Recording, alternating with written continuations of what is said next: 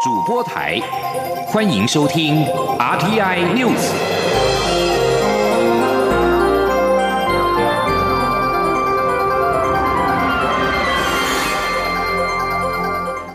听众朋友您好，欢迎收听这节央广主播台提供给您的《阿天 news》，我是张顺祥。大使外交又有新的进展，外交部今天上午宣布，台湾跟在南美洲的国家盖亚纳签署社处协议，我国决定在当地设立台湾办公室，元月十五号已经展开初期的运作。未来盖亚纳若要在台湾设处，也会享有相同的条件跟待遇。记者王兆坤的采访报道。外交部发言人欧江安表示，外交部与盖亚纳外交部经协商达成共识，双方于一月十一号签署社处协议。我方新设的台湾办公室已开始运作。他说，台湾办公室已经从一月十五号开始展开了初期的运作，目前正逐步的完成相关的筹备作业。盖亚纳合作共和国是在南美洲的东北部，它的矿产跟石油的资源丰富。首都乔治城 （Georgetown） 也是加勒比海共同体 CARICOM 的秘书处的所在地。欧江安指出，如果盖亚纳未来也决定在台湾设立同等地位办公室，将依照协议对等互惠原则设立，并享有与台湾办公室相同的条件与待遇。根据外交部官网资料，盖亚纳是南美大陆唯一英语系国家，土地面积约二十一万多平方公里，人口近八十万。政治虽称稳定，但种族冲突不断，经济因常年采行社会主义政策早已凋敝不振，难以改善。台湾在二零一九年对该国输出四百二十一万美元，自该国输入三百六十八万美元。中央广播电台记者王兆坤台北采访报道。美国在台协会今天表示，美国肯定在盖亚纳合作共和国设立台湾办公室的协议，所有国家都应该自由的跟台湾寻求更紧密的关系以及更良好的合作。而美国国务院西半球事务局的代理驻青钟朱丽对此表示欢迎，并指此举将增强双边关系，也有助于促进区域的安全、繁荣与民主价值。这也是继台湾去年与索马利兰共和国互设代表处之后，另外一个扩展外交关系的重要进展。焦点回到台湾，行政院长苏贞昌今天在行政院会宣布，为落实蔡英文总统零到六岁国家养的证件，今年八月开始，育儿津贴每个月由新台币两千五百元增加到三千五百元，二零二二年的八月再进一步增加到五千元。现行两到五岁的育儿津贴每个月两千五，但是跟零到两岁。托育补助每个月最高六千元的金额有一段差距。蔡总统竞选连任的时候，提出零到六岁国家养的证件，要分阶段倍增育儿津贴政策，缩短两项补助的差距。苏贞昌强调。蔡总统上任以来，一直致力于减轻年轻父母的负担，不管是发放托育补助、育儿津贴、增加托育的名额、提高纳税扣除额等等，要用全国力量培养国家栋梁。面对严峻的疫情，国民党今天则是为医护人员提出五大建议，呼吁政府安排有需要的医护人员优先入住防疫的旅馆，协助采购防疫的物资，统一医护人员防疫假的给薪规定，加速防疫津贴以及奖励的发放流程，并考量医护人员工作负担，发放奖金，才能够给予医护最实质的支持跟鼓励。央广记者欧阳梦平报道。国民党四号上午召开记者会，文传会主委王玉明表示，面对疫情，医护人员站在第一线，不但辛苦，也承担风险。对于提供他们必要的支持与保护，政府责无旁贷。国民党也搜集了基层医护的意见，整理出五大建议，希望政府改善。首先，王玉明指出，许多医护人员因为担心传染家人或是方便工作而需要入住防疫旅馆时，却必须自行寻找。国民党希望政府可以优先安。安排有需要的医护人员入住防疫旅馆，并研拟补助办法，以减轻他们的负担。在防疫物资方面，虽然多数有政府协助，但仍有部分由各医院自行采购。中央应该对防疫物资进行全面盘点，并控管价格，避免医院面临哄抬或断货等困境。王玉敏并指出，在医护人员不得已请防疫假时，劳动部与卫福部的立场矛盾，导致各医院处理方式不一。如果院方按照劳动法处理，医疗人员只能领到半薪。中央应该主动介入，并禁止对医护人员不当处置。另外，也应该加速防疫津贴的发放。他说：“有关于防疫津贴的发放，这个是去年。”很多医护人员在争取的，政府也编列了，但是现在的行政程序还是是太慢了，有这种今年才领到去年第二季的津贴的这样的情况。那希望政府在这个审查的流程可以更快的去加速。最后，国民党呼吁发放奖金时，应该考量医护人员照顾轻重症患者及护病比等因素，避免比较辛苦或是照顾重症病患的医护人员领到的奖金不成比例。另外，也要确保医护人员有充足的人力替换、足够的休息时间。王玉明表示，国民党希望中央流行疫情指挥中心及卫福部能够真正看到医护人员的辛劳，不只是口头奖励，更要实质的称医护，这才是医护人员现在最需要的。中央广播电台记者欧阳梦平在台北采访报道。达德能源公司在云林的沿海的陆域风力发电建制计划，邻近的村庄聚落，但环评却全面的闯关，甚至有六成获得免环评同意函。当地的居民北上怒吼：“海口人的命也是命”，表达捍卫家园的决心。而跨党派立委则是呼吁能源转型要兼顾环境正义。请听记者林永清的采访报道。民众党蔡碧如、国民党郑正前以及民进党刘建国三位跨党派立委，四日陪同云林公民团体召开“海口人的命也是命”记者会。四湖反风车自救会会长吴连进痛心表示，村里的老人家平常连冷气都不开，用电量非常少，政府却让风车入侵，让云林人承受噪音苦果。吴连进说：“政府的不作为，等同是放任财团毫无祭祀的啊！”进入我们乡村的生存环境，大肆的开花，造就我们今天沿海多少乡亲人心惶惶。将来一旦设置，吵得夜夜不能睡，我们的乡亲必须每天晚上要吃安眠药。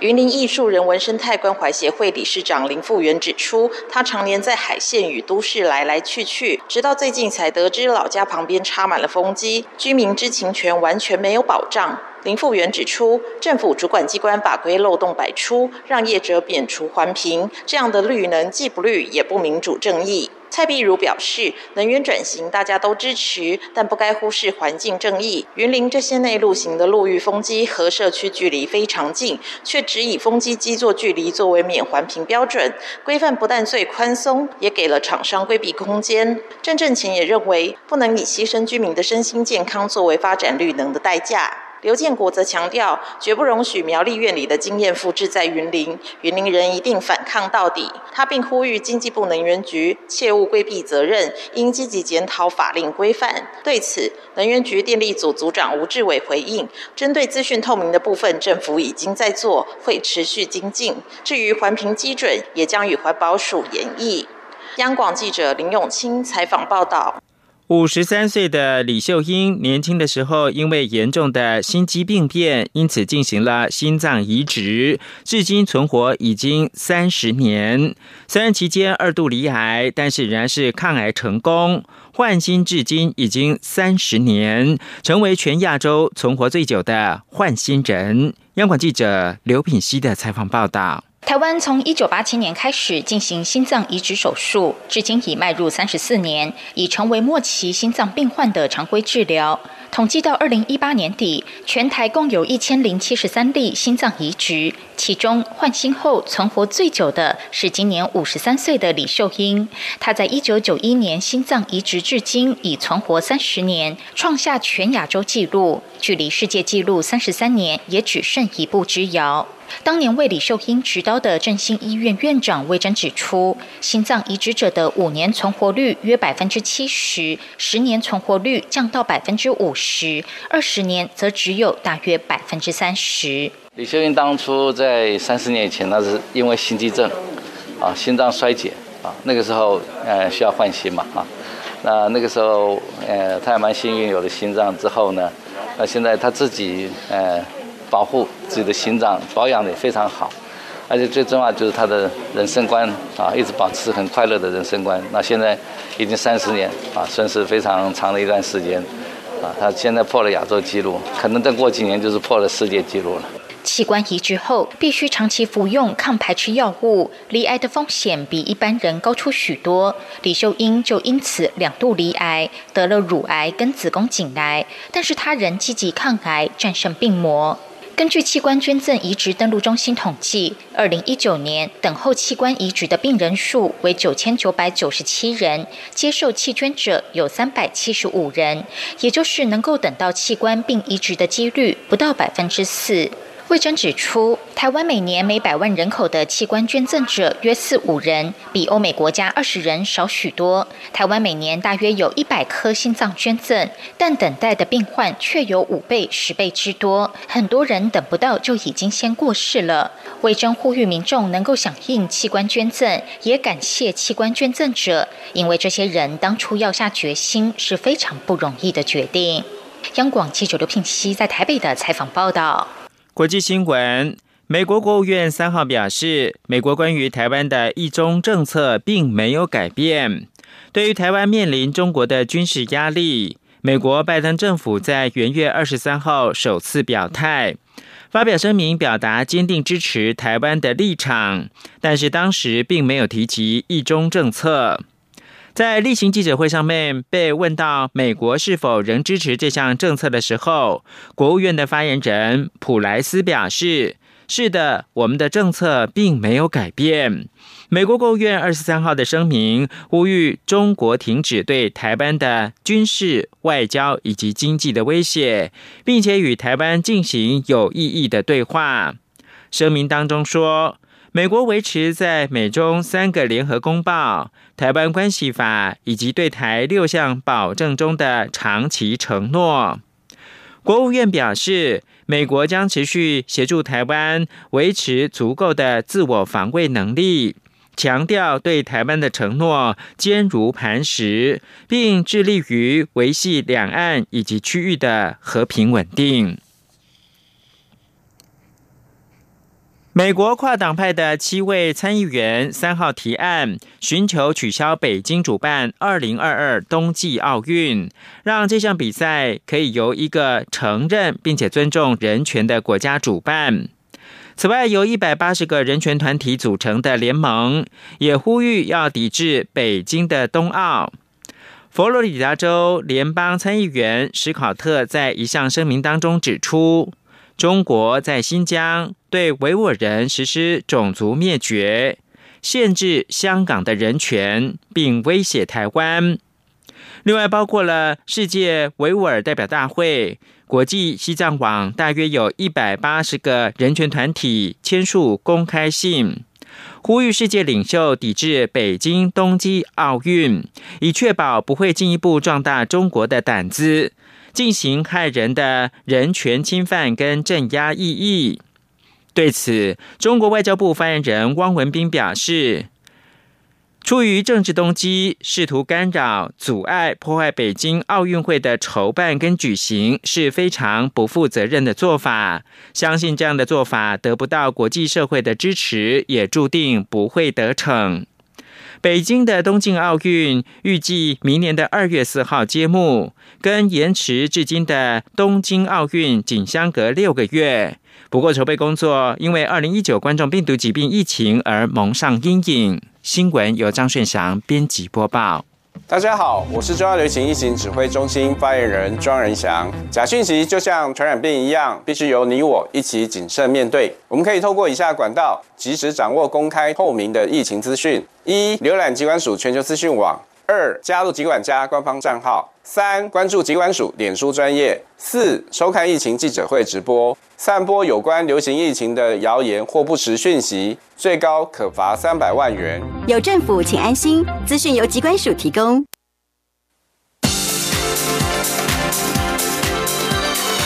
这里是中央广播电台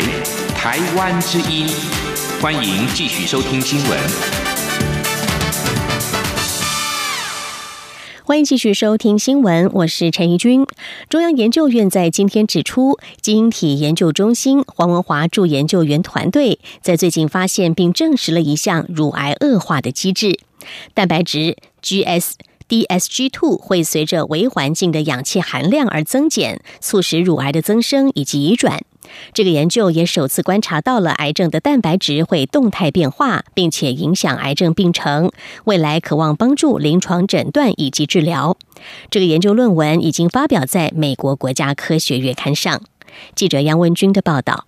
随着医学进步，目前乳癌患者的五年存活率已经有百分之九十。然而，一旦发生癌症转移，存活率便会陡降到百分之三十以下。因此，如何避免癌细胞的扩散，是现今乳癌治疗的重点之一。中研院基因体研究中心黄文华主研究员团队发现，蛋白质 DSG2 原本常见于表皮细胞，负责细胞之间的粘附。他们在二零一六年分析乳癌。转转移的基因数据时，发现 DSG2 的含量异常的高。经比对乳癌病患的简体切片后，也发现癌细胞有 DSG2 的病患存活率明显偏低，并且有较高的复发几率。后来在动物实验中，研究团队将乳癌细胞植入小鼠的乳腺脂肪带，发现其乳癌细胞的 DSG2 基因表现量越高，小鼠的乳癌肿瘤就越大。而当肿瘤核心的微环境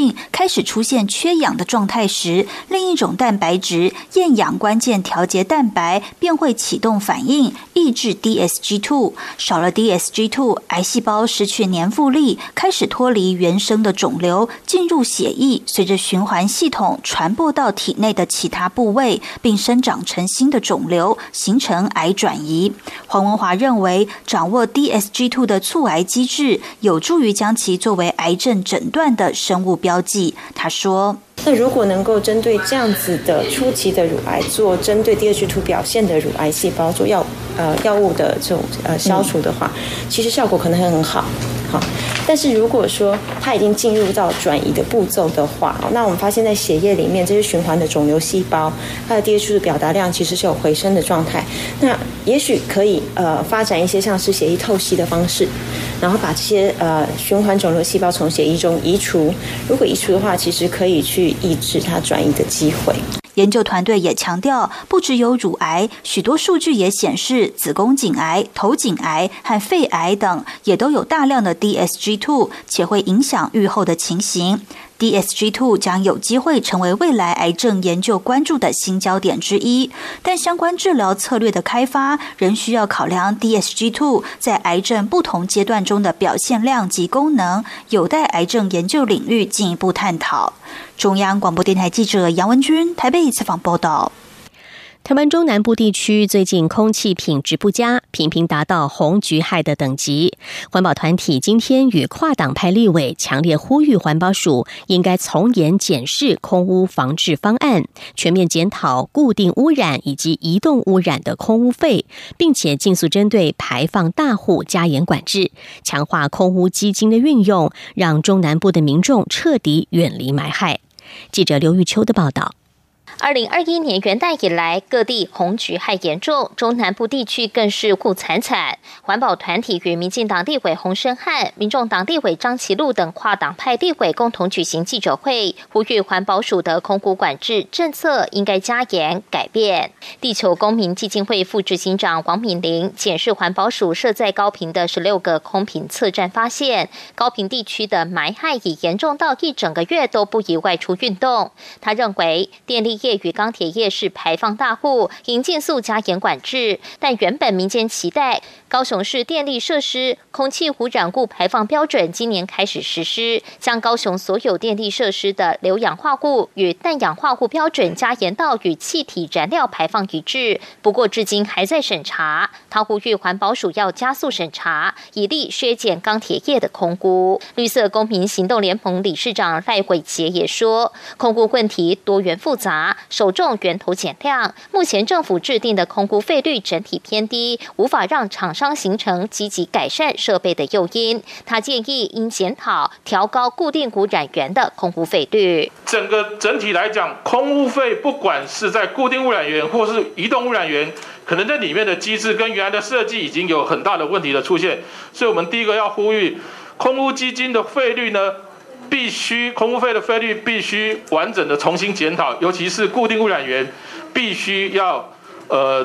好好的去思考要如何提高。同时，赖伟杰也指出，二零一八年空污法修法后，虽然新增将移动污染源所收空污防治费百分之二十拨交给地方政府，但环保署以空污基金来补助老旧机车太旧换新，地方的补助金额不一，应该要有更透明的资讯与民众参与，强化各地空污基金所分配的效益与运动成效。立委洪胜汉、陈娇华、张启禄皆表示赞同环团所提出的诉求，并共同呼吁环保署应从严检视空污防治方案，调高空污费，并将空品严重恶化的紧急防治办法启动门槛调降，将电力业、钢铁业列为排放大户，加严管制，以最快的速度让高频民众远离霾害。张广电台记者刘秋采访报道。台湾受到疫情的影响，今年到现在还没有开放境外生申请入境。不少科技大学想要开设的外籍生专班，或者是产学合作专班，也都受到影响。龙华科技大学校长葛自祥就透露，龙华科大的印尼二加 I 二季产学合作国际专班，原本去年九月就要开班，因为疫情决定延到今年二月开学，如今又确定会再延期，预计要到今年的九月才会开课。记者陈国维的报道。俗称印尼二加 I 专班的二季产学合作印尼国际专班，是台湾透过政府对政府的合作方式开班。各班修业时间在两年半到三年，班上学生要先经过三个学期的专业知识及华语文课程学习后，再进入专业领域机构实习。龙华科技大学校长葛自祥表示，校内的印尼二加 I 专班因为疫情的关系，两度延期开班，将整整延后一年开课。印尼的二加 I 这个班是政府跟政府谈的。校个别不负责招生的啊，我们只负责接收，而且印尼政府给这些学生奖学金的啊，所以这个学生的生源的部分应该不会有太大变化啊。但是就是因为疫情没有办法进来嘛，所以延到春季嘛。那春季现在大家又共同决定，就是说延到这个今年九月再进来。龙华科大也提到，新学期本来获准成立六个外籍生专班，主要招收越南学生。受疫情波及，只有观光和气管两个专班确定开成。另外还有一个化材系的西南向专班，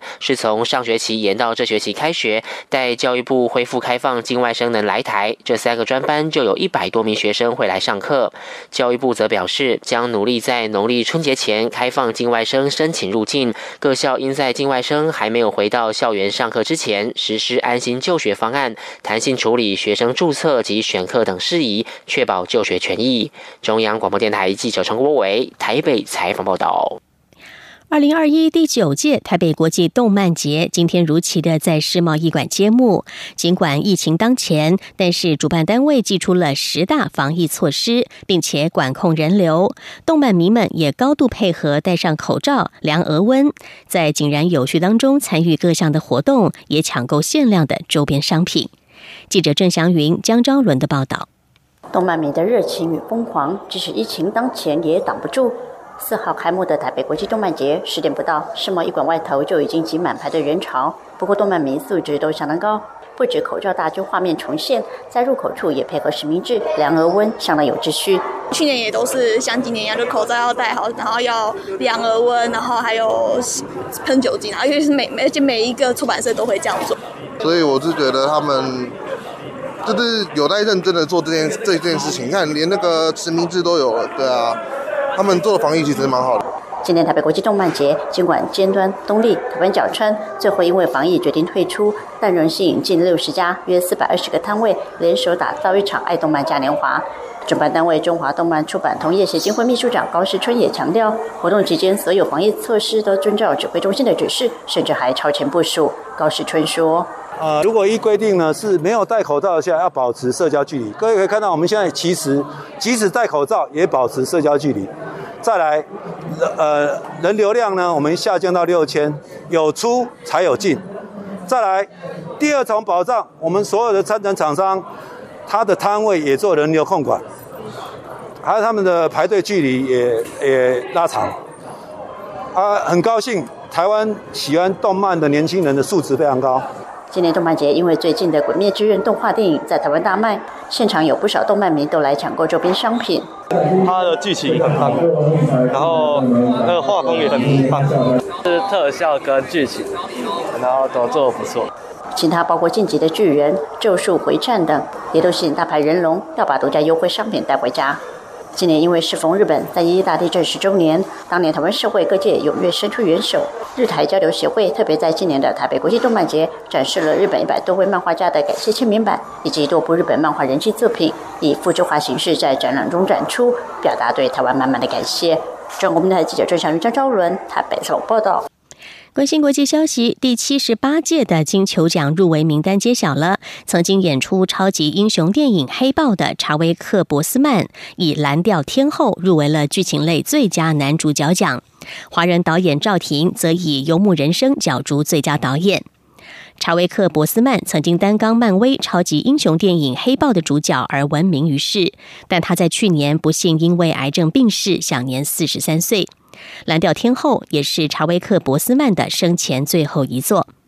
另外，华人导演赵婷以《游牧人生》角逐剧情类最佳影片、最佳导演，同样也是本届金球奖入围名单的亮点之一。而传传传记的剧情片《曼克》是本届金球奖入围最多项目的电影，一共被提名了六项，包括了剧情类最佳影片、剧情类最佳男主角、最佳导演、最佳女配角等奖项。而备受国人看好的国片《阳光普照》，可惜没能够进入最佳外语片的入围名单。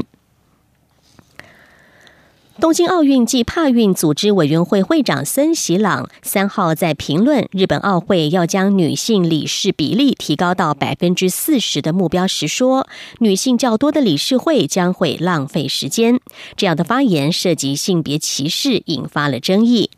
日本每日新闻报道，森喜朗在今天说：“如果要求的声浪增强，他可能必须因为涉及性别歧视的发言而辞职。”森喜朗过去曾经担任日本首相。根据朝日新闻的报道，在日本奥会会议当中，有部分的委员以笑声支持了森喜朗的说法，而且也没有任何出席者反驳森喜朗。目前，二零二零冬奥尚未对此事发表评论。日本奥会一共有二十五位的委员，目前只有五位女性。今年八十三岁的森喜朗最近并不是第一次的言论引发争议。他在二号表示，不论 COVID-19 疫情如何，日本都会举办这次夏季奥运，并正在与国际奥会 IOC 密切合作，要让这件事发生。不过，日本搞笑艺人、综艺节目《男女纠察队》的主持人田村纯说，他认为因为疫情，东京奥运应该要再延期。对于森行老说无论如何都要举办的话，他无法理解，决定要退出东京奥运的圣火传递。新闻最后来关心缅甸的情势。缅甸军事政变，联合国秘书长古特瑞斯在三号承诺，将会对缅甸军方施加足够的压力，确保这场政变失败。在此同时，联合国安理会也尝试对这场危机协商出一份声明。缅甸军方是以选举舞弊为由，在一号逮捕了缅甸领袖翁山苏基以及其他政治人物，并且由武装部队总司令敏昂来掌权，而且实施为期一年的国家紧急状态。缅甸军方的夺权也切断了缅甸漫长的民主转型过程，同时引发了美国及其他西方国家的谴责。拥有十五个成员国的联合国安理会正在协商一份可能的声明，由英国推动的初步草稿谴责政变，并呼吁军方尊重法律规定及人权，并且应该立即释放被逮捕人士。然而，这样的声明必须获得成员国一致同意。有外交人士表示，声明中所使用的措辞可能需要软化，才能够赢得中国及俄国的支持。这两个国家传统上一直支持安理会中为缅甸提出辩护。以上 T I News 由陈义军编辑播报，谢谢收听，这里是中央广播电台台湾之音。